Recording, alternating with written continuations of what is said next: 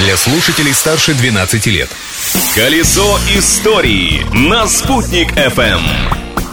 Всем большой солнечный привет! На календаре 30 марта, и это день прогулок по парку. А пока вы думаете, в какой близлежащий лесной массив отправиться, а главное, когда, я, Юлия Санвердина, предлагаю прогуляться по истории этой даты прямо сейчас. Праздник дня! Сегодня в народном календаре день почитания Алексея Теплого. Само название праздника говорит о его весеннем настроении. С этого дня запрещалось пользоваться санями, что логично, ведь снег стремительно таял. А еще в этот день начинали заготовку березового сока, который, кстати, пьют и в наши дни. Почему это полезно, рассказывает наш башкирский травник Михаил Гордеев.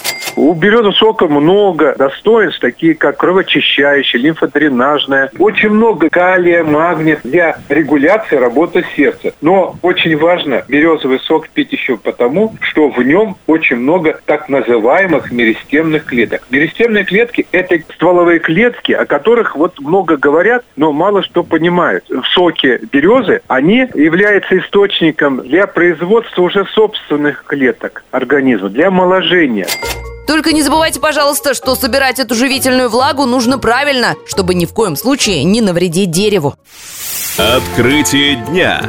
А 30 марта 1896 года, то есть ровно 125 лет назад, мир впервые услышал о психоанализе. А точнее прочитал. В этот знаковый день в популярном французском научном журнале была опубликована восьмистраничная статья «Наследственность и этиология неврозов». Автором ее стал мало кому известный в те времена венский психиатр Зигмунд Фрейд. Номер этого журнала, кстати, был посвящен французскому невропатологу по фамилии Шарко. Да-да, вы наверняка наверняка слышали про его революционное изобретение в области успокоительных процедур – душ Шарко. Именно в клинике Шарко Фрейд стажировался, прежде чем стал всемирно известным специалистом.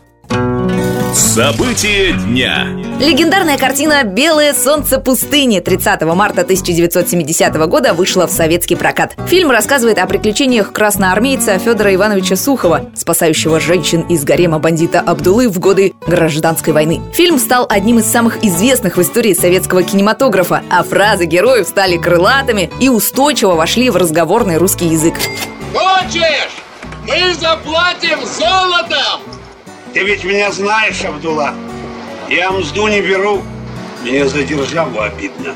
Немногие знают, но «Белое солнце пустыни» стал одним из талисманов советских и российских космонавтов. Перед каждым стартом покорители космоса обязательно пересматривают этот фильм. Кассета с ним есть даже на борту Международной космической станции. Секрет в том, что этот фильм использовался в качестве пособия для обучения космонавтов космическим съемкам. Как выстроить план, как работать с камерой, как выставлять сцены. «Белое солнце пустыни» — эталон операторской работы.